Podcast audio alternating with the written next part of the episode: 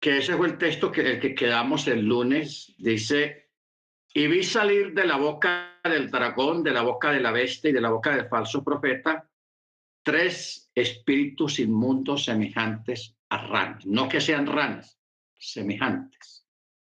O sea, tiene algunas características, algunos parecidos a las ranas. ¿Por qué? Porque mira lo que dice el verso 14. Pues son espíritus de demonios que hacen señales prodigiosas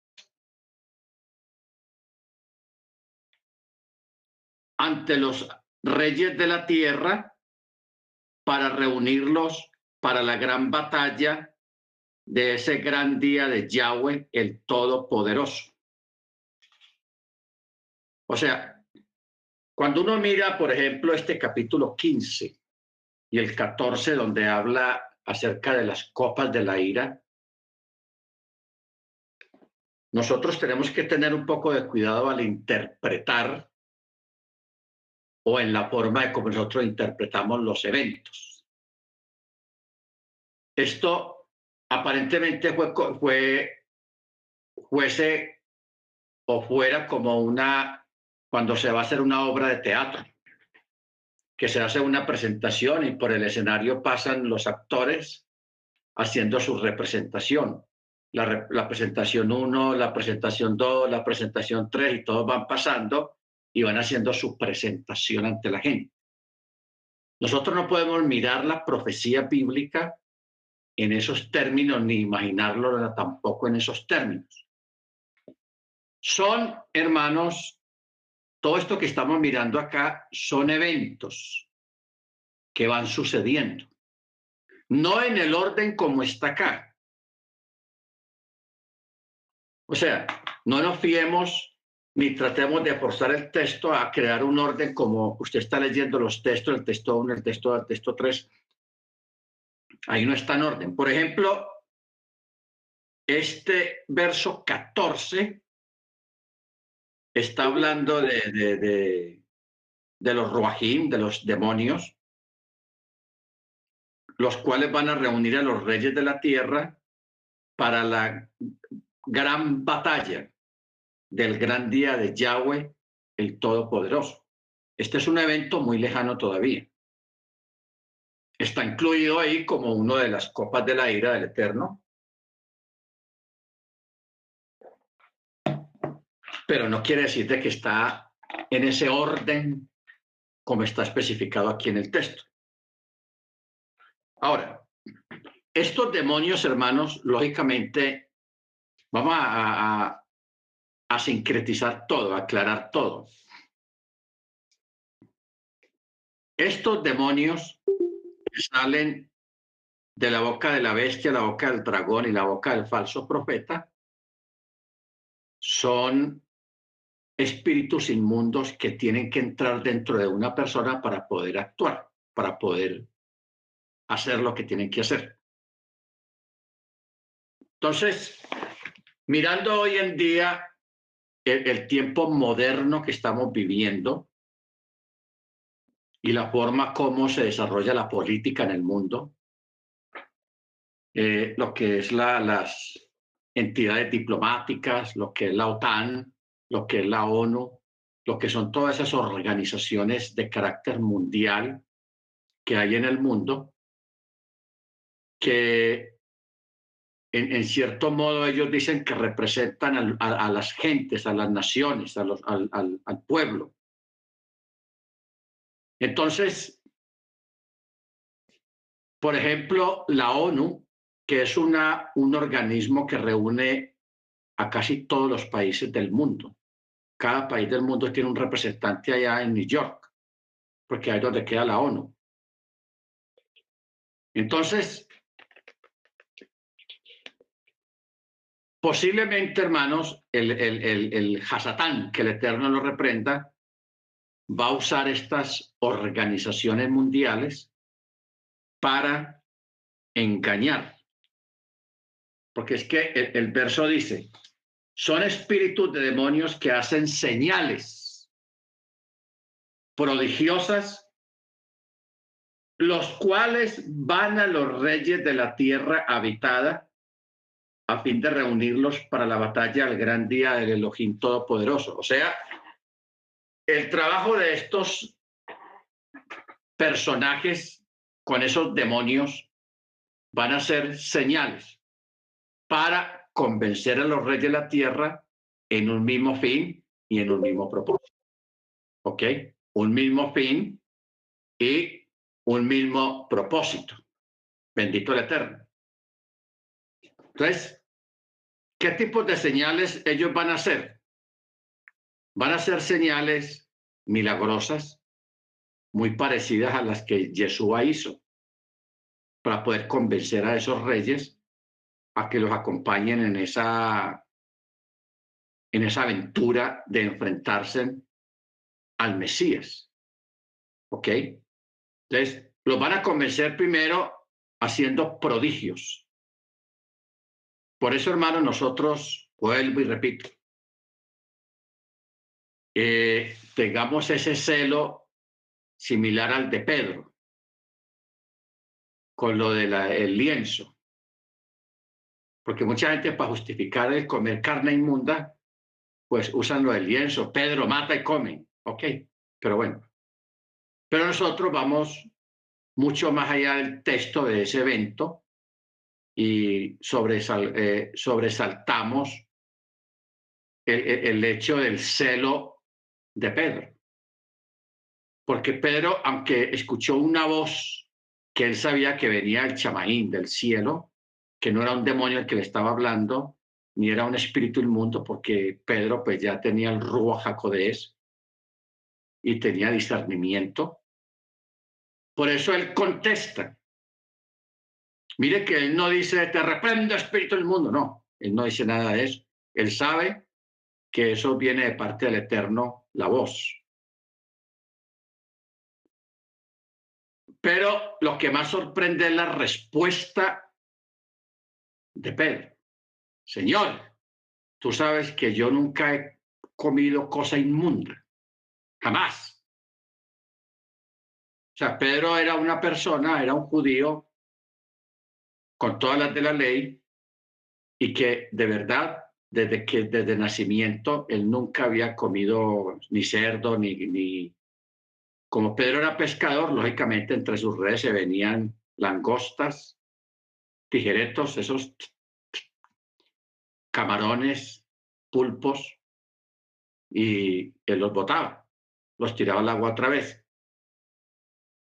¿Ok? O sea, nunca se atrevió él a comer una cosa de esas porque él sabía que era comida no coches, teniendo, siendo él pescador. ¿Ok? Entonces, sorprende que a pesar de que es una voz que viene del cielo que le dice algo que va contra los principios de la Torá, él la rechaza. Eso, hermanos, allá es donde nosotros tenemos que llegar. ¿Ok? No dejarnos convencer por los prodigios, por los milagros. Ve, está haciendo un milagro, wow. Levantó un muerto, levantó un paralítico, le dio la vista a un ciego, eh, porque los milagros son bonitos, hermano. No es que estemos en contra de los milagros, sino eh, mantenernos en el punto de no dejarnos engañar por causa de milagros. ¿Ok? Bendito el Eterno. O sea, lo principal es que usted mantenga, se mantenga fiel a lo aprendido y a lo que está escrito en el texto. Ojo, a lo aprendido y a lo que está escrito en el texto. Por eso es que Pablo, él mismo advierte a los creyentes y les dice, hermanos, si viene alguno, sea un ángel, sea una voz, un bad call, o yo mismo, vengo a vosotros después a enseñarles un evangelio diferente o a traerles una enseñanza una doctrina diferente a lo que está en la Torah y a lo que ustedes ya han aprendido sea anatema. O sea, no lo reciban, considérelo algo maldito a esa persona, sea anatema. O sea, que un anatema es algo que es maldito. ¿Ok? Entonces, tengamos en cuenta la advertencia que él habla. Si un ángel viene y les dice algo que contradice la Torá, no lo escuchen. O sea, nos está guiando y nos está llevando Pedro y Pablo con estas acciones a tener un celo por la Torá y a no dejarnos llevar por los, las señales, por los milagros. Ni por nadie, no importa cómo aparezca, si, si viene en un platillo volador, porque es que hoy en día, ustedes saben que se está hablando mucho de, de los extraterrestres, que hay un platillo volador en... De verdad, en estos tiempos ha habido pues como una una fuerte presencia o aparición de, de, platillos voladores. ¿Ok? Entonces, hay mucho comentario y mucha cosa. Y, y, yo les digo, si a ustedes se les baja un extraterrestre, que usted lo vea, un platillo volador, que salió un tipo y que le diga, ah, Dios no existe, mándelo para usted sabe para dónde. ¿Ok? Porque es que a veces eh, la gente le gusta mucho lo sobrenatural, lo misterioso, lo místico, y eso atrae mucho la atención de las personas. Por eso es el peligro de la cabra y por eso el peligro del sod. Pechat remel deraz sod. Porque puede llegar a las personas a creer en cosas que, que, riñen con la escritura, que riñen con el mandamiento. Es el peligro que hay. ¿Ok? Entonces, porque yo recuerdo, hay una película, no recuerdo el nombre, pero mira, mira el sentido de la película. Era una gente escogida que estaban esperando un extraterrestre y toda esa cuestión hasta que el extraterrestre vino en una nave y llegó a una casa y había unas personas reunidas. Entonces el extraterrestre comienza a comunicarse con ellos en la película y él les dice y les pregunta, yo estoy buscando a este. Y señaló una cruz y una Biblia. Yo estoy buscando a este. Porque él es muy poderoso, él es muy grande y yo lo estoy buscando, así decía. Entonces, las personas quedaron aterradas de cómo un extraterrestre parezca aquí que esté buscando a Yeshua. ¿Ah? Una persona que viene de, los, de las profundidades del, firmamento, de, del, de los cielos, pues del universo. No de los cielos, sino del universo. Y viene buscando a Yeshua. ¿Ok? Entonces, a esto, hermano, hay que prestarle atención porque ahí hay un mensaje subliminal muy fuerte en referencia a, los extraterrestres para que uno les preste atención y para que uno crea que ellos vienen con buenas intenciones y una cosa y la otra. Pero hermanos, eh, este texto, verso 14, son espíritus de demonios que hacen señales, los cuales van a los reyes de la tierra para engañarlos y reunirlos para la gran batalla del Elohim Todopoderoso. ¿Ok? O sea, está hablando de el engaño, el espíritu del engaño. Entonces, a eso es que nosotros debemos de tenerle mucho cuidado. al espíritu de la iniquidad, o sea, el que no guarda Torah, mezclado con el engaño a través de palabras y a través de señales. Pero esas señales no vaya a creer que son trucos de magia, de mago bueno. Eso es algo más que trucos.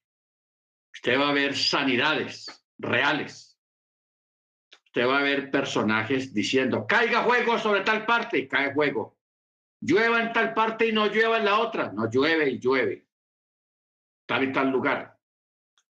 O sea, son cosas fuertes que vienen, hermanos, para las cuales nosotros tenemos que tener preparado nuestro corazón. Porque no olvide que nosotros no tenemos que ir detrás de las señales, las señales tienen que ir detrás de nosotros. ¿Ok? Jesús mismo lo dijo. Estas señales seguirán a los que creen. Seguirán, no nosotros seguirlas a ellas, sino las señales ir detrás de nosotros.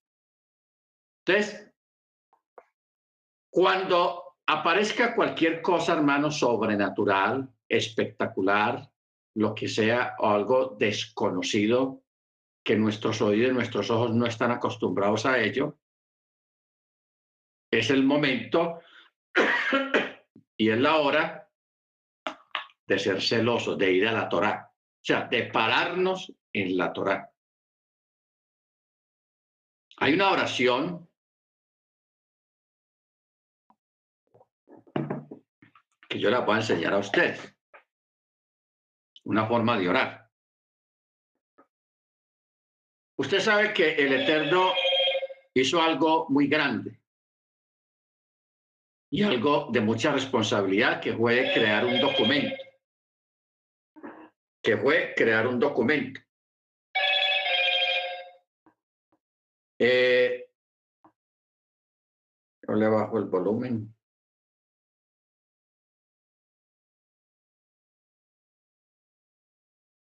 Bueno. O sea, lo, que el Eterno hizo, hermano, fue algo tenaz, porque él creó un documento que es la, la Torah y la Tanakh. A través de ese documento, él hizo promesas muy grandes. O sea, se comprometió por escrito, al estilo notaría. Se comprometió a través de lo que está, dejó escrito en la escritura de promesas y de compromisos ineludibles. Ahora, el asunto es de que esa, esa palabra o esta palabra no la dejó a nosotros, primeramente al pueblo hebreo y al pueblo israelita.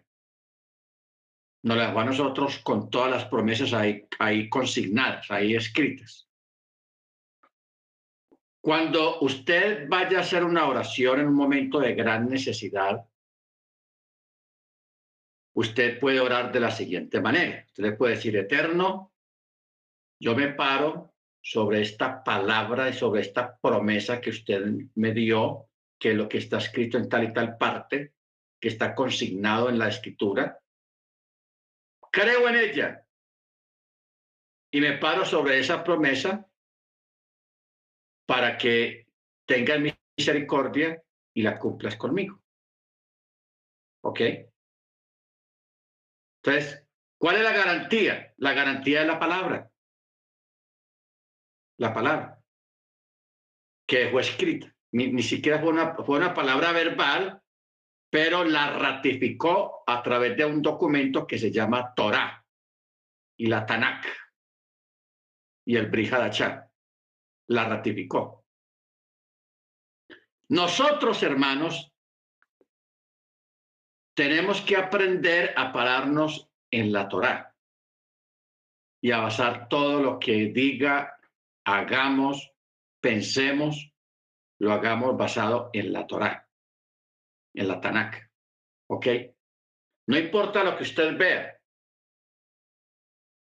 Ah, que, que usted vio un platillo volador y, vio una, un extraterrestre bajando de él. Eso no altera para nada la Torah. ¿Ok? Porque es que hay gente que está buscándole pelo blanco a gato negro. Está buscando excusas o eventos o sucesos que contradigan la Torah para poder justificar su incredulidad y su dureza de corazón y decir, vea, eso de, eso de la Biblia es un cuento porque vea, vea esto aquí mire esos extraterrestres, mire lo que está pasando. ¿Ok? Entonces, hay gente que anda en esas, que anda en esas, tiene esa forma de pensar. Por eso yo le digo a usted, no importa lo que usted vea, de sobrenatural que usted vea. ¿Ok? No importa, porque es que vienen, se acercan días de eventos increíbles. de eventos sobrenaturales, de cosas que no se habían visto nunca. Se van a ver en estos tiempos. Unos van a ser señales y prodigios de verdad, sobrenaturales. Y otros es pura tecnología, como el Blue, como las que dice el hermano Álvaro, esos nombres de, de, esas cosas que eso se hace con tecnología. ¿Ok? Entonces, nosotros tenemos que aprender a, distinguir entre la ficción y la realidad.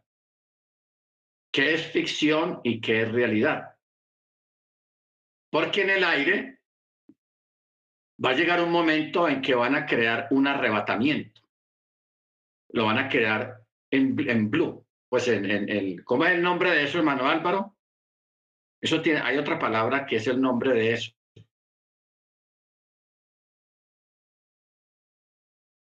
Ah, o sea, e, esa tecnología la manejan más que todos los chinos, de crear imágenes en el aire con tecnología.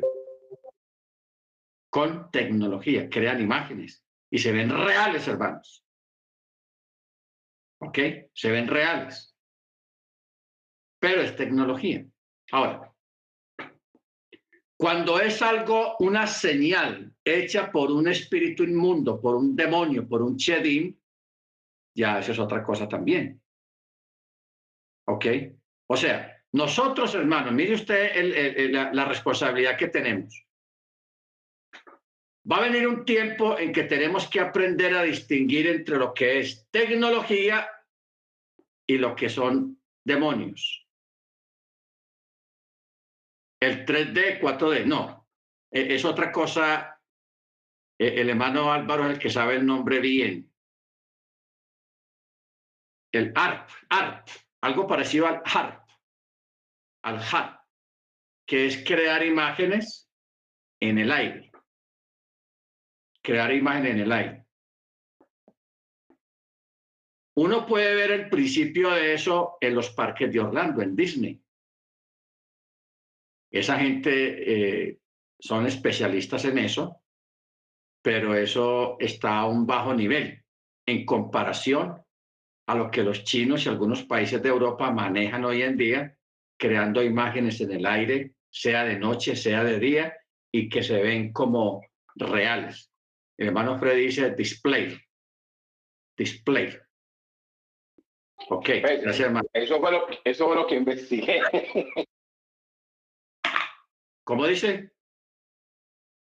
Eso es lo que me dice acá. Displayer, el, el invento que permite proyectar imágenes en el aire.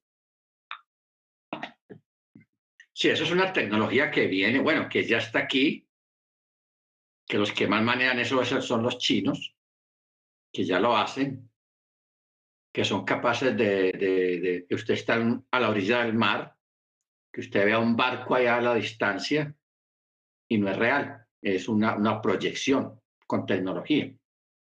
O ver una ciudad en el mar, con carros, con, con todo normal de una ciudad, pero eso lo hacen con tecnología.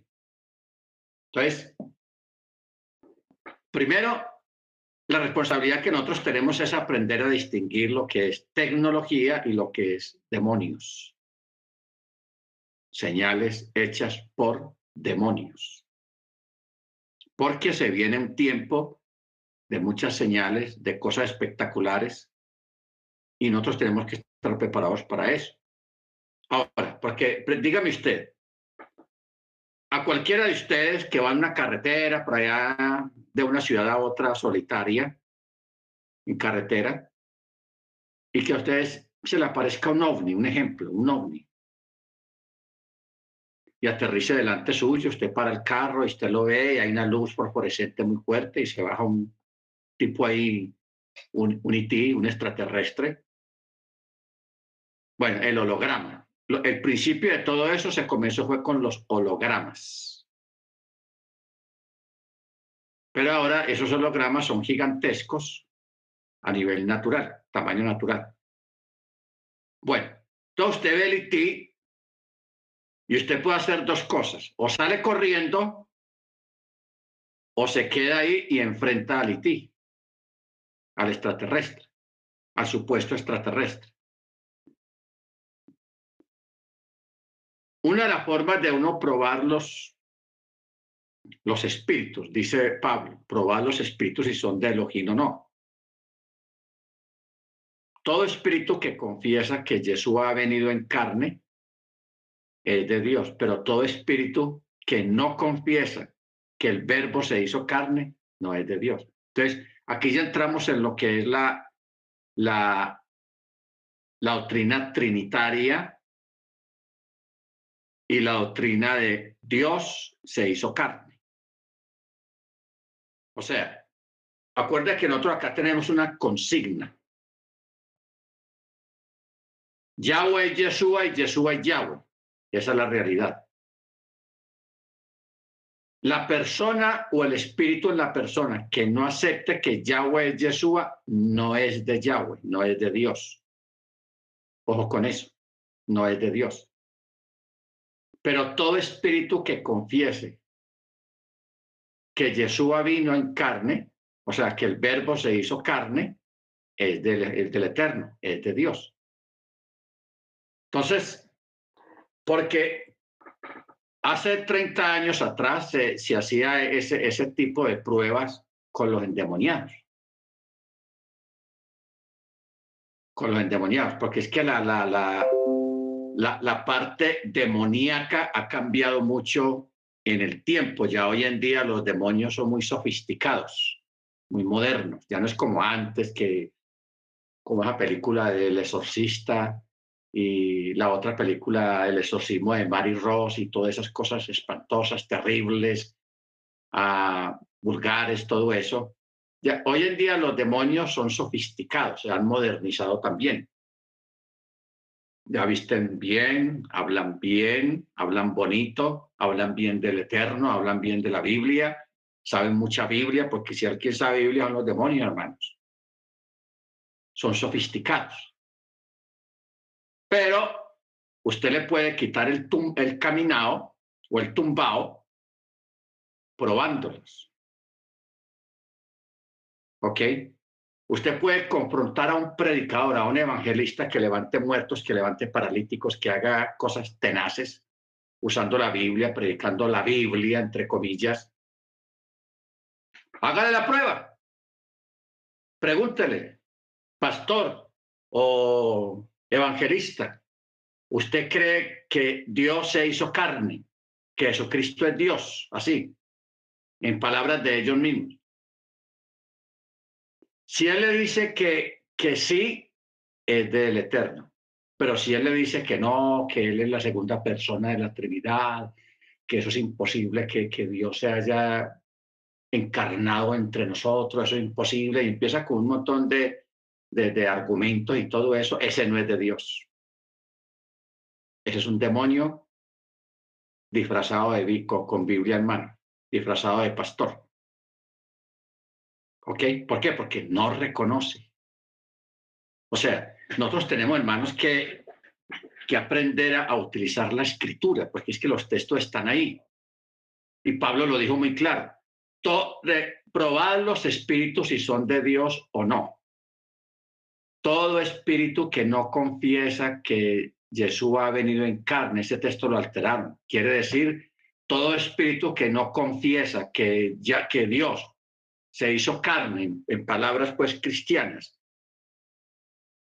que Yahweh, que no confiesa que Yahweh se hizo carne, se encarnó, ese no es de Dios, ese es el espíritu de la antimachía. Pero todo espíritu que confiesa que Yahweh se, se hizo carne, es de Dios, es del Eterno. Esa es la prueba, hermanos. Si quiere, haga la prueba no le tenga miedo y esté claro en las cosas que dice la escritura. Vaya, consígase a alguien, hable con alguien que usted conozca que es creyente, que es cristiano, que es predicador, que lo que es lo que sea, y hágale la pregunta. Esa es una forma de probar los espíritus. ¿Ok? Porque yo recuerdo antiguamente, cuando los endemoniados Porque es que, como decía hace un momento, los demonios saben más Biblia que nosotros mismos. Lo que pasa es que no tienen la revelación, pero que conocen la Biblia sí. Porque los, los demonios existen desde antes que se escribiera la, la Biblia. En documentos, en hojas. Ellos existen antes de eso. Entonces ellos conocen la Biblia de pasta a pasta, como dice el dicho. Entonces, porque yo recuerdo en, algunas secciones de, sacar un demonio de una persona, en, en alguna de las secciones, la persona empieza a hablar maravillas del Señor. Uf, eso que a uno está achantado, que uno no hable así, de que uno no se exprese de esa manera del Eterno. El Señor es mi salvación, el Señor es lo más grande para mí. Y empieza a citar textos muy bonitos de la Biblia, el endemoniado, que si uno no está advertido de las cosas, uno le come el cuento. Uno le come el cuento, hermanos. ¿Por qué? Porque al momento cuando usted le, le hace la prueba y le dice, ¿tú crees que, que Jesucristo es Dios? Inmediatamente el rostro de la persona se cambia y el demonio empieza a hablar y empieza a hablar vulgaridades y cosas terribles. ¿Por qué? Porque se vio descubierto. Se le hizo la pregunta clave. Porque para uno lidiar con un endemoniado, o sea, hay dos preguntas claves. La primera es cómo te llamas. Y la segunda, probarlo. Hay que probarlo si es de Dios o no es de Dios. ¿Ok? Bendito sea el nombre del Eterno. O sea, lo principal de todo, todo lo que estamos tratando, lo que se compone la, la palabra, el Tanakh, lo principal de todo es, hermanos, que nosotros seamos conscientes que hay un documento que se llama la Tanakh, la Biblia, la Escritura, como usted lo quiera llamar. Y en ese documento está consignado todo, todo, aún para probar a un extraterrestre si se les llega a aparecer por el camino. Si a usted se le aparece un extraterrestre, no piense, no, hasta aquí llegué yo con la Biblia, hasta aquí llegué yo con el Señor, mire eso, eh. No, pues vaya, sálgale adelante y pruébelo pruébelo. ¿Ok? Usted se va a dar cuenta si es un demonio o es una lo que llaman las señales, porque es que todo este movimiento de los extraterrestres forman parte o van a formar parte de las señales, prodigios. ¿Ok? O sea, yo digo esto, hermanos, basado en las escrituras. Yo creo que debajo de nuestros pies sí hay criaturas, porque la Biblia lo dice, en el inframundo. Yo creo que arriba hay siete cielos donde existen legiones, millones, millones de millones de ángeles allí distribuidos realizando alguna labor. Yo creo, porque la escritura lo dice. ¿Ok? Pero cuando a usted le traen algo que no dice la escritura, hombre, lo primero que hay que hacer para salir de dudas es probarlo, probarlo. Por eso es que este verso 14 es muy importante, pues son espíritus de demonios que hacen señales, los cuales van ante los reyes de la tierra habitada para engañarlos y reunirlos para la gran batalla de ese gran día del Todopoderoso. Amén. Ojo con eso. Bendito el Eterno. Muy bien. Y mira aquí una advertencia en el verso 15. Habla Yeshua y dice, he aquí, yo vengo como ladrón en la noche. Bendecido el que vela y guarda sus ropas, no sea que ande desnudo y vean su vergüenza. El ladrón de la noche. Ustedes saben ¿Qué quiere decir el ladrón de la noche? Eso viene de una situación que se presentaba en el templo, en los turnos de los sacerdotes, en la noche, cuando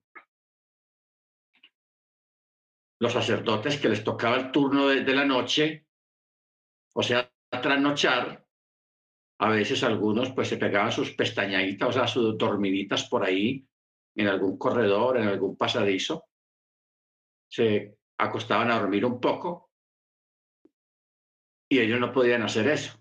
Entonces a veces el sumo sacerdote se levantaba dos, tres de la mañana y se iba a hacer una ronda ya por el templo. Y cuando encontraba algún sacerdote dormido en algún lugar, él no lo despertaba, sino que tomaba candela de una de las lámparas y le prendía el vestido al sacerdote.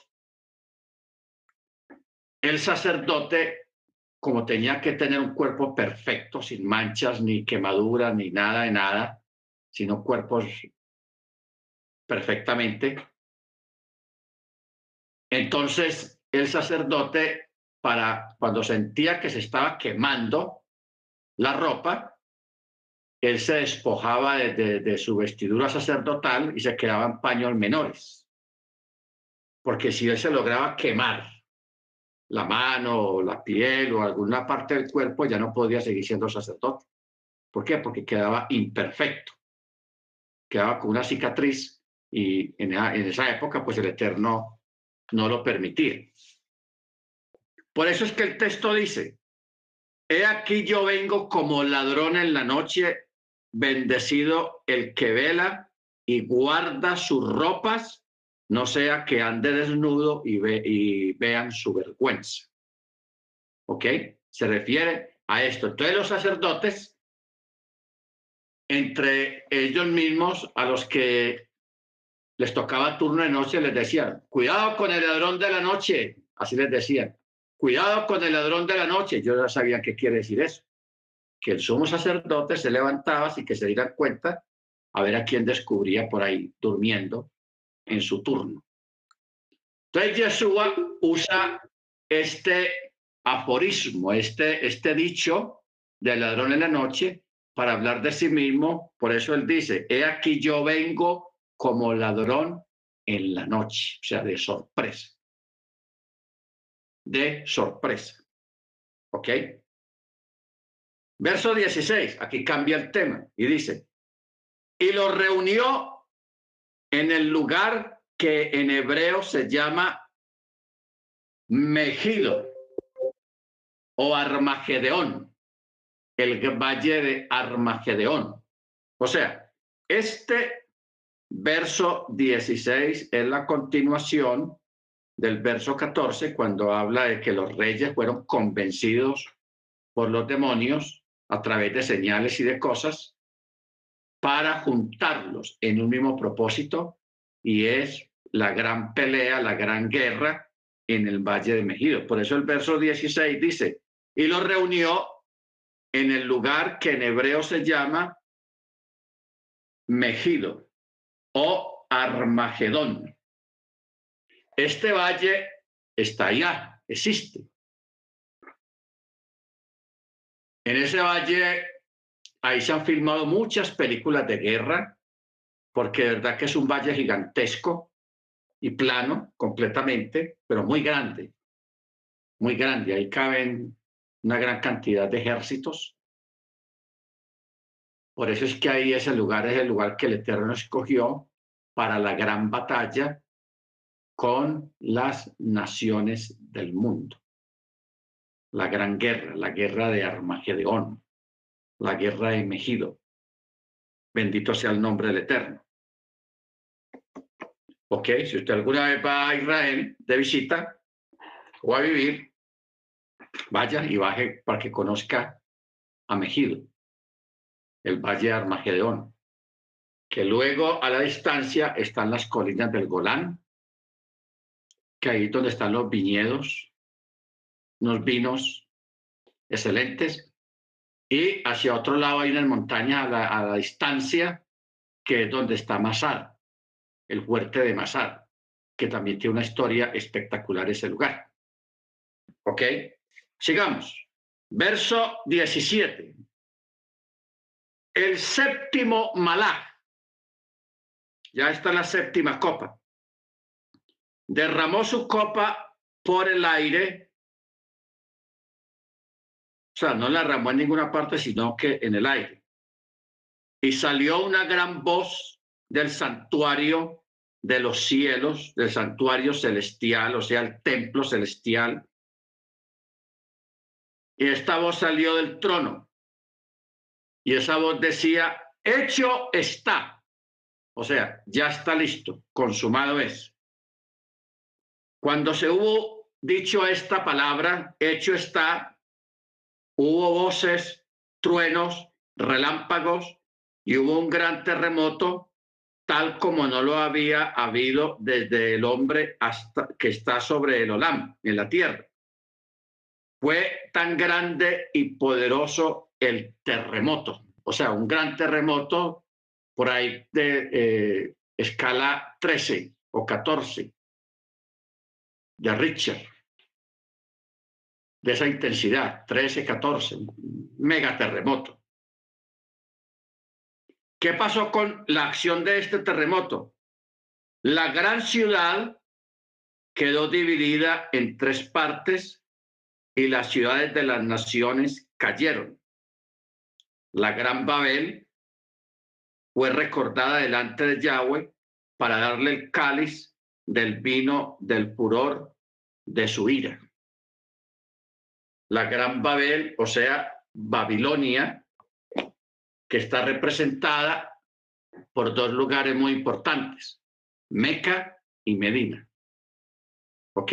Más adelante nos vamos a dar cuenta por qué son Meca y Medina, hermanos, por algunas características que no tiene Roma o el Vaticano. ¿Ok? Nos tenemos que desaprender eso de que Roma es la gran Babilonia y mirar a, a través de la misma escritura las características que apuntan hacia Meca y Medina. Lo que pasa es que lo que nos ha afectado, y todavía mucha gente los afecta mucho, hoy en día en el cristianismo, es el desconocimiento del Islam.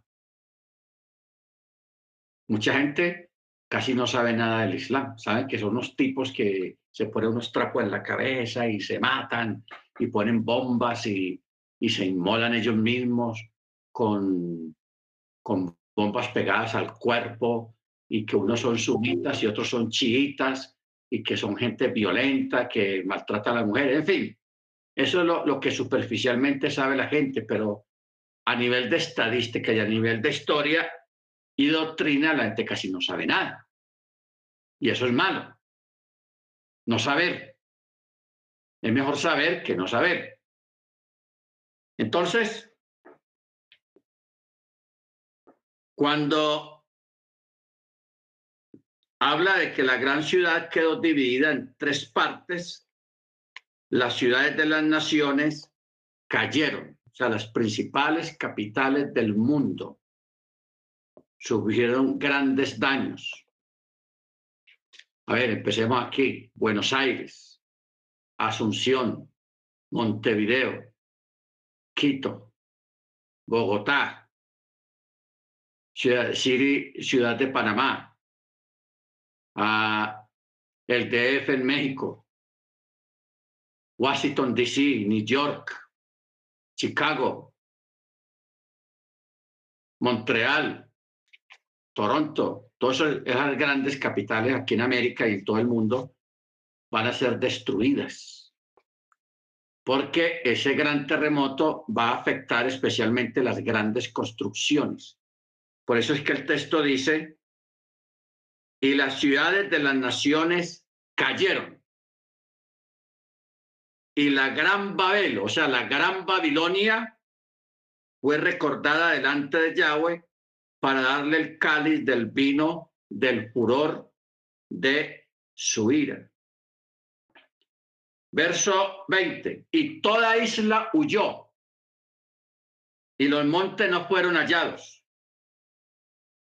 Y descendió del chamayín sobre los hombres un gran granizo, cada piedra como el peso de un talento, y los hombres blasfemaron de Yahweh por la plaga del granizo, porque su plaga por causa de esta plaga hubo muy grande destrucción.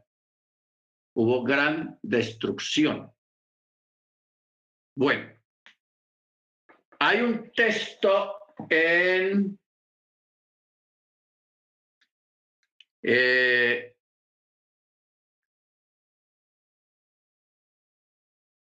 dieciséis veintiuno en Job 38, 22. Mire usted cómo se van em, em, empacando las cosas.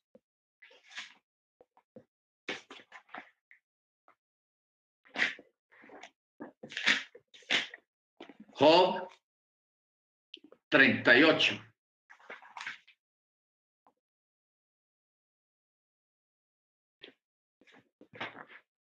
Este capítulo 38 es un capítulo tenaz, o sea, muy profundo, muy científico para, los que les gusta la ciencia, la astronomía y las cosas naturales, Job 38. Mire aquí el verso 22 y 23 dice, ¿has entrado acaso en los tesoros de la nieve? ¿O has visto los tesoros del granizo? Que tengo reservados para el tiempo de angustia, para el día de la batalla y de la guerra. ¿Ok?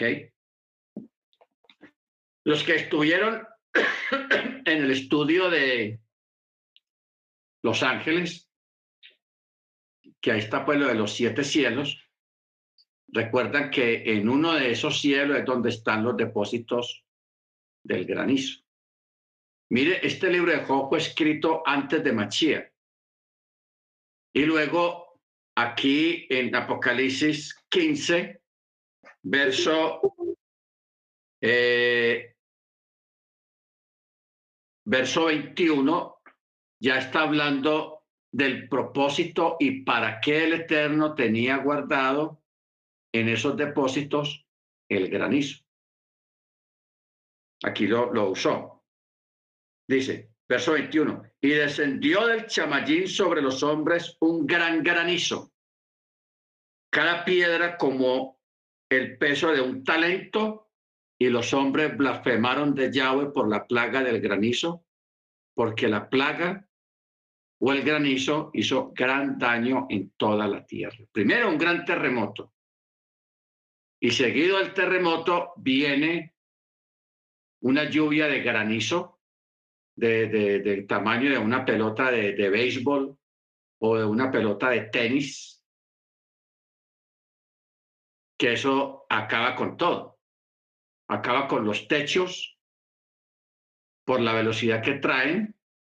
Vienen como piedras porque son troncos de hielo fino y cae y acaba con todo, las cosechas, acaba con los carros, las casas, o sea, los únicos que se van a librar de algo de esta plaga son los que se escondan en las cuevas o bajo la tierra. Pero esta va a ser una gran plaga y mire que el Eterno ya está hablando de ese granizo desde el libro de Job. Y él dice ahí muy claro que tengo reservado para el gran día de la batalla. O sea, el verso 21. Un gran granizo, cada piedra como peso de un talento que va a hacer mucho daño. Bueno, vamos ahora a mirar otro texto.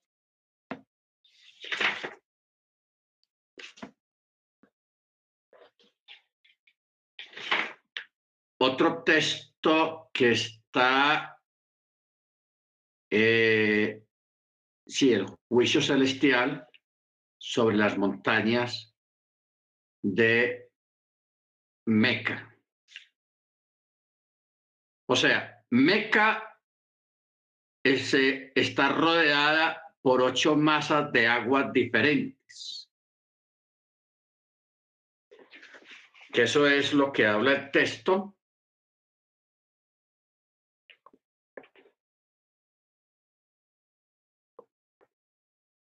que es el capítulo 17, verso 1. Dice, y vino uno de los siete ángeles celestiales que tenían las siete copas y habló conmigo, diciéndome, ven, te mostraré el juicio de la gran ramera, la cual está sentada sobre muchas aguas.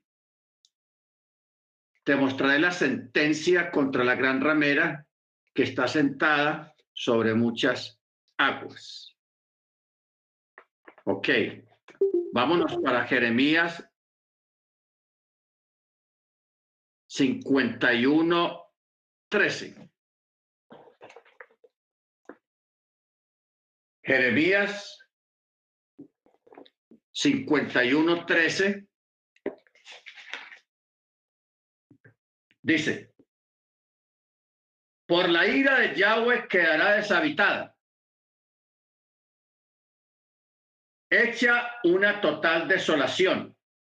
Cuantos pasen junto a Babilonia silbarán de asombro por sus calamidades. Alistaos en derredor contra Babilonia. ¿Cuántos entecéis el arco? Asateadla. No escatiméis flechas, porque ha pecado contra Yahweh. Lanzad el alarido en torno a ella. Ella tiende sus manos, sus baluartes han caído, sus muros están derribados. Tomad venganza sobre ella, porque es la venganza de Yahweh como ella ha hecho, hacerle a ella. Amén. Bendito el Eterno. Yo le voy a poner de tarea, hermanos, para que ustedes averigüen Meca, dónde está ubicada, qué hay alrededor de, de, de Meca, de esa ciudad, para que usted entienda cuando habla, ven y te mostraré el juicio a la gran ramera, la cual está sentada sobre muchas aguas. Sobre muchas aguas. ¿Ok? Y luego dice, con la cual han fornicado los reyes de la tierra y los que moran en la tierra se han embriagado con el vino de su fornicación. Mire usted acá cómo el, el texto, refiriéndose al petróleo, lo llama aguas. Aguas. Porque es que debajo de Meca y por todo ese territorio de Medina es donde están los grandes yacimientos de petróleo. Por eso dice, está sentada sobre muchas aguas. ¿Ok? Si usted consulta en, en el MapQuest, o sea, el mapa de su celular, y lo lleva ya a la península árabe. La península árabe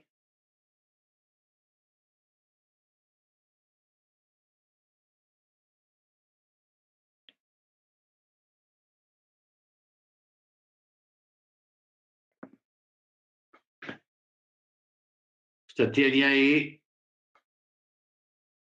lo que es el Mar Rojo. En la punta abajo está Yemen. Después de Yemen está Omán. Después de Omán está Emiratos Árabes Unidos. Y luego, grande, grande, un mapa grandísimo, está Arabia Saudí.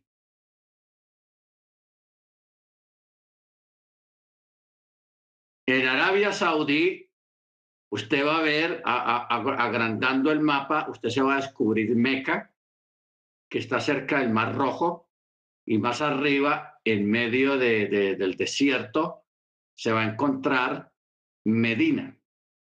Estos dos lugares son los lugares sagrados de, del Islam, Meca y Medina. ¿Ok? Ojo con eso. Meca y Medina. Todo ese territorio, hermano, es puro petróleo, porque ahí es donde están los Arabia Saudí, que es donde está el petróleo, donde están los grandes cuencas de ese líquido bajo la tierra, debajo del desierto. O sea, hay mares gigantescos, llenos y llenos, y esa gente saque y saque y saque y saque. Por eso es que el texto dice, la, la gran ramera, la cual está sentada sobre muchas aguas. Este texto se puede interpretar de dos formas. Primera, ustedes saben que la palabra aguas o muchas aguas también tiene que ver con las naciones, muchas naciones. Pero también, en este caso, tiene que ver con los subterráneos de este líquido, el del aceite del petróleo que hay debajo de esas tierras en Emiratos Árabes. ¿Ok? Hay mucho petróleo, hermanos. Hay unas fosas gigantescas ahí debajo, llenas de petróleo, que eso se demorarán años y años en sacar petróleo de ahí. ¿Ok? Ahora, cuando habla de, la, de que ha fornicado con todos los reyes de la tierra, se está refiriendo, se está refiriendo a el comercio y el negocio del el petróleo, porque ¿dónde no se necesita petróleo o dónde no se usa petróleo? Que de ahí se, se, sacan muchos, uh, muchos derivados, y ahí sale la gasolina, y ahí sale el diésel para los carros también, de ahí salen los aceites para las máquinas, para las fábricas, y ahí sale el caucho, con eso se, se produce objetos plásticos, sean sillas, sean muebles, sean utensilios de cocina, utensilios para trabajar. Todo lo que usted usa de plástico, eso, la, la, la, la base primaria viene del petróleo. El plástico viene del petróleo. Entonces, cuando habla de, de, que fornicaron, o sea, todos los habitantes de la Tierra dependen del uso de este líquido que se llama petróleo y por eso es que si usted se pone a ver la situación que tenemos ahora actualmente en el mundo, tiene que ver con el petróleo. Así de sencillo, tiene que ver con el bendito petróleo. Entonces, por eso, eh, esa es la, la, la temática y eso es lo que dice la escritura. La gran ramera, la cual está sentada sobre muchas aguas, con la cual han fornicado los reyes de la tierra y los que moran en la tierra se han embriagado con el vino de su fornicación. O sea, uno porque uno no hace las cuentas, pero toda la gente que tiene carro, que tiene moto o que tiene un camión, uno realmente uno nunca sabe cuánto gasta anualmente en gasolina o en diésel para los carros, para el carro. ¿Ok? Por eso es que aquí lo, lo, lo llaman, los que moran en el Olam se han embriagado de este líquido de su fornicación. De su fornicación. ¿Ok? Eh, Por eso dice, el petróleo es el vino que causa que todos los pueblos, sean grandes o pequeños, tomen del poder y de las riquezas de Meca y de Medina. ¿Ok? Bendito sea el nombre del Eterno. De Meca o de Medina. Muy bien. Verso 3, aquí cambia el relato. Dice, entonces él, ¿quién? El ángel, me llevó en el espíritu al desierto y vi una mujer sentada sobre una bestia escarlata llena de nombres de blasfemia y tenía siete cabezas y diez cuernos. La mujer estaba vestida de púrpura y escarlata, o sea, de rojo, con oro, piedras preciosas, perlas, y tenía en la mano una copa de oro llena de las abominaciones e inmundicia de su fornicación. Bueno, vamos a detenernos aquí un momento. Yo quiero que ahora usted, si usted está viendo este video o esta clase por la computadora, coja su celular y vaya para Rabino Google, para Google, y ponga novias yemenitas o novias árabes. Usted va a quedar asombrado. El adorno que tienen estas mujeres cuando se van a casar, eso es una cosa impresionante, puro oro, piedras preciosas. Búsquelo y verá para que vea cómo, cómo se adornan, hermanos, porque si usted, si uno pensaba que las novias occidentales se adornaban mucho, no comen ni chitos, comen chitos al lado de las novias árabes y las novias yemenitas. ¿Ok? Ponga ahí, verá, fotos de novias árabes.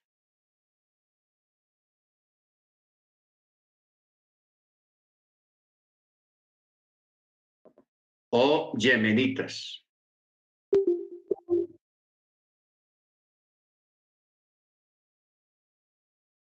Eso es tenaz. aquí salió. Todo lo que usted vea, esos adornos que tiene en la cara, en el rostro, es puro oro y piedras preciosas. Porque la mayoría del oro que se produce en todo el mundo, hermanos, va a dar a, Emiratos Árabes y a Turquía, a los países árabes y a Turquía. Todo ese oro se va para allá, el oro del mundo, que es que se sacan los países, allá va a dar. Como esa gente tiene tanto dinero por lo del petróleo, ellos compran oro como comprar tierra, como comprar gravilla y también piedras preciosas. Por eso es que el texto dice, la mujer estaba vestida de púrpura y escarlata y adornada con oro, piedras preciosas, perlas y tenía en la mano una copa de oro llena de las abominaciones e inmundicia de su fornicación. La vez pasada habíamos hablado de que el Islam, la gente musulmana, sin darse cuenta, adoran a una deidad femenina, a una deidad femenina que a través de la historia viene de Seminaris, Semiramis, o sea, de Nimrod, y que a través de la historia se ha ido sintetizando en cada cultura con nombres diferentes. Con nombres diferentes, pero la misma, es la misma entidad, el mismo demonio. Tenemos a Semiramis, tenemos a la, la, egipcia, Isis, luego en los griegos, Venus, ¿ok? La diosa de Venus. luego vino eh, Diana, con el nombre de Diana, que a Pablo le tocó lidiar con eso, Diana de los Efesios. Luego, cuando entró el catolicismo en el escenario, ahí entró también este demonio que ya le pusieron por nombre la Virgen María. María, llamada la reina del, mire cómo la llaman, la reina del cielo, usurpando el lugar y el trono del Eterno y el nombre del Eterno, porque nosotros solamente conocemos un rey y solamente hay un rey, la escritura nunca habla de una reina. ¿Ok? Ojo con eso. La escritura no habla de una reina, habla de un rey. Por eso Yeshua es el rey de los reyes, señor de señores. Amén. Pero los usurpadores católicos le pusieron por nombre a este ídolo María, la reina del cielo, la madre de Dios. Imagínense ustedes eso, la madre de Dios. ¿Quién le usted que, que el Eterno tenía madre? Como dicen aquí en Colombia, va la madre. ¿Ok? Entonces, en el Islam, porque el Islam y el catolicismo se crearon casi paralelos en, la misma, en el mismo tiempo, después de Machía. Por un lado, se vino el catolicismo, la Iglesia Católica Apostólica y Romana, y por este lado, el Islam. ¿Ok? Con Mahoma. Entonces, el catolicismo adopta a, María y el Islam adopta el nombre de Alá, pero tanto María como Alá, Diana de los Efesios, Semiramis, la, diosa del, Venus y, todos esos nombres que hay en todas las religiones, es la misma entidad. Por eso es que aquí está representada eh, el verso 3. Me llevó en el espíritu al desierto y vi una mujer sentada sobre una bestia escarlata, llena de nombres. Ojo, nombres. ¿Cuáles son los nombres? Semiramis, Diana, los Efesios, la Venus del, del Nilo, eh, la Virgen María, eh, Brahma en la India, Alá. E, eso es lo que dice acá, llena de nombres de blasfemias. Porque que a mí que un católico me diga que María es la reina del cielo, eso es una blasfemia. O que María es la madre de Dios, eso es una blasfemia. Porque ¿quién dijo que Dios, que el Eterno tenía madre? A la madre. ¿Ok? O que ella sea la reina del cielo. La, la, escritura solamente habla de un rey de los cielos y que llena los cielos de los cielos con su gloria y que los mismos cielos de los cielos no lo pueden contener. Entonces, aquí está claro el texto. Nombres de blasfemias y tenía siete cabezas y diez cuernos, o sea, los países, las naciones sobre la cual se está asentando en ese momento. La mujer estaba vestida de púrpura y escarlata y adornada con oro, piedras preciosas, perlas, y tenía en la mano una copa de oro llena de las abominaciones e inmundicias de su fornicación, la cual se ha desarrollado a través de la historia. A través de la historia. ¿Ok? Bendito sea el nombre del Eterno. Eh, cuando habla de que fue llevado al desierto, Eh, al desierto árabe. ¿Por qué sabemos que se fue llevado al desierto árabe? O sea, Emiratos Árabes. Porque allí usa una palabra griega que es eremos. Eremos. O sea, un desierto. Ahora, la pista que excluye a todas las teorías de la bestia europea, o sea, la, Unión Europea o la OTAN, cualquiera de las dos, porque él vio a una mujer simbólica de una ciudad, normalmente que el texto usa la palabra polis,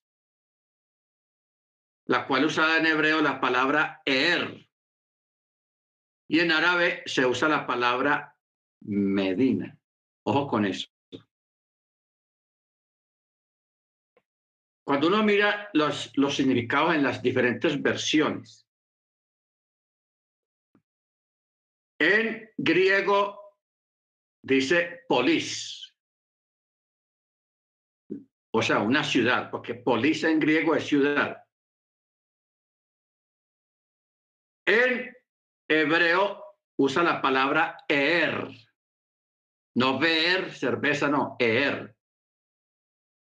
Y en la árabe, la traducción árabe, si, hubiera una palabra árabe, está escrito la palabra Medinta, o sea, Medina. ¿Ok? O sea, este lugar de Medina está cerca del mar y justo en el desierto, lo cual cuadra perfectamente hacia dónde fue que el ángel llevó a Juan cuando dice que lo llevó al desierto, pero ahí no dice a cuál desierto explícitamente. Solamente usa la palabra Medina. Y Medina queda en todo el desierto de Emiratos Árabes. ¿Ok? En todo el desierto de, de Arabia Saudí. Ahora, entonces esto nos lleva de una forma correcta para nombrar un país y un lugar dentro de Arabia Saudí, donde se monta la bestia, la cual no solamente está Meca también, sino que está Medina, lo cual encaja perfectamente con la ciudad específica a las siete montañas. Porque es que hay un detalle. Meca está rodeada por siete colinas. Yo recuerdo en la teología cristiana, la escatología cristiana, que forzaban el texto para decir que era Roma, pero cuando usted va a Roma, usted no ve las siete colinas, no ve las siete montañas, no están. Pero en Meca sí están. A la distancia se ven siete montañas, siete colinas, una, dos, tres, cuatro, cinco, seis, siete. O sea, se pueden contar perfectamente. Bendito sea el nombre del Eterno. Entonces, por eso es bueno la forma como estamos estudiando la escritura en este tiempo nosotros, porque lo estamos haciendo apegándonos al texto y a las características propias de un territorio en las cuales menciona el texto. ¿Ok? Baruch Habla petróleo y habla de una mujer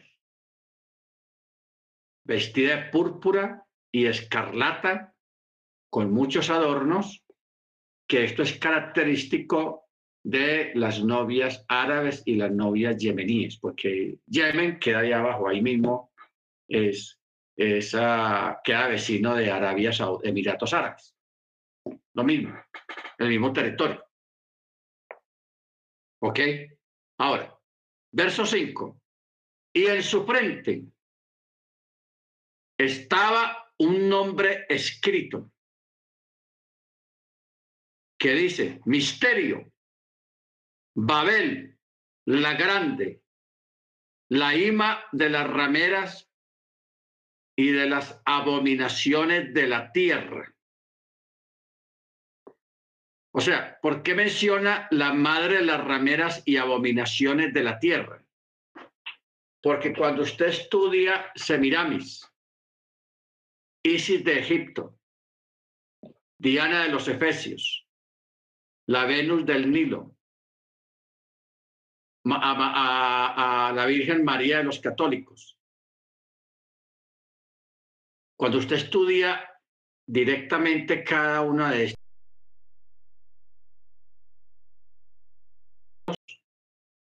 fue el ídolo que era adorado ciegamente en esos territorios, en esos lugares, pero es el mismo personaje, es el mismo demonio,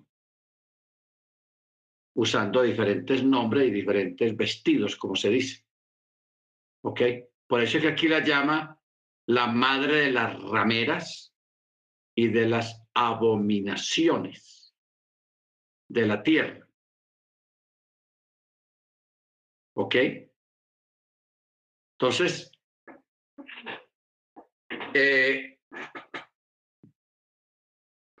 vamos a esperar, hermanos, cómo, se va, cómo va a terminar este asunto de la guerra allá en Ucrania, porque yo sé que todo este asunto va a salir algo muy importante. ¿Ok? Va a salir algo muy importante. Y todo ese importante está relacionado con el petróleo. O sea, el mundo está convulsionado en este momento por el asunto del petróleo. ¿Ok? O sea, el, los, el precio del petróleo subió exageradamente y va a seguir subiendo y se va a presentar una crisis mundial por el asunto del petróleo. Entonces, todo este desbarajuste que hay en este momento en el mundo va a resaltar, va a ser resaltado con estos países árabes que tienen que ver con el asunto del petróleo. Por eso en el verso 6 dice, y vi a la mujer, sea, a, esta organización, ebria de la sangre de los santos israelitas y de la sangre de los mártires de Yeshua, y cuando la vi, me asombré grandemente. Y el malaj me pregunta, oye, ¿por qué te maravillaste? ¿Qué fue lo que viste? Yo te diré el misterio de la mujer y de la bestia que la lleva, que tiene las siete cabezas y los diez cuernos. Las siete cabezas y los diez cuernos. ¿Ok? O sea, ninguna ciudad o reino en la tierra se puede comparar con la riqueza que hay en Arabia Saudí, y es la verdad. Esa gente tiene mucho, demasiado dinero. Y están locos con el dinero que no saben qué hacer con el dinero. ¿Ok? Entonces, por eso es que dice ninguna ciudad o reino en la tierra se puede comparar con las riquezas de Arabia Saudí, o sea, con la mujer que es representada por la mujer. Ella está ataviada con todas las riquezas conocidas por el hombre. El misterio es revelado. Muchos que pensaban que la bestia de Babilonia era Roma, descubrirán que Meca en Arabia Saudita proclama la misma religión iniciada en Babilonia por Nimrod y ahora propagada por Meca al mundo entero, que es el Islam. Que es el Islam. O sea, cuando se habla de las abominaciones, son definidas como prácticas inmundas y es el camino de quebrantar la Torá. La, la, fe babilónica, o sea, el Islam, ahora localizada en Meca y Medina, una hija de la tierra de su origen proclama una Biblia diferente a la verdadera y una deidad que tiene sed de sangre, causando que la bestia se emborrache con la sangre de aquellos que aman al Mesías y la Torá. ¿Ok? O sea, eh, usted sabe que la, la Biblia o el documento sagrado que ellos tienen es el Corán. El Corán. O sea, esos son los documentos más sagrados que existen hoy en día dentro de las religiones del mundo. El judaísmo con la Torá, la Tanakh, y el Islam con el Corán, pero cuando uno lee el Corán, uno se da cuenta que el Corán es una paráfrasis de la misma Biblia. Tiene casi los mismos relatos bíblicos del Antiguo Testamento, especialmente de la Torá, pero con añadiduras y omisiones y cambios que lo hicieron adrede para eh, ajustarse entre ellos mismos a su, a su propia religión, o sea, con, con los nuevos suras, los nuevos textos, versículos, que se dicen suras. Entonces, por eso eh, es muy importante saber estas cosas, hermanos,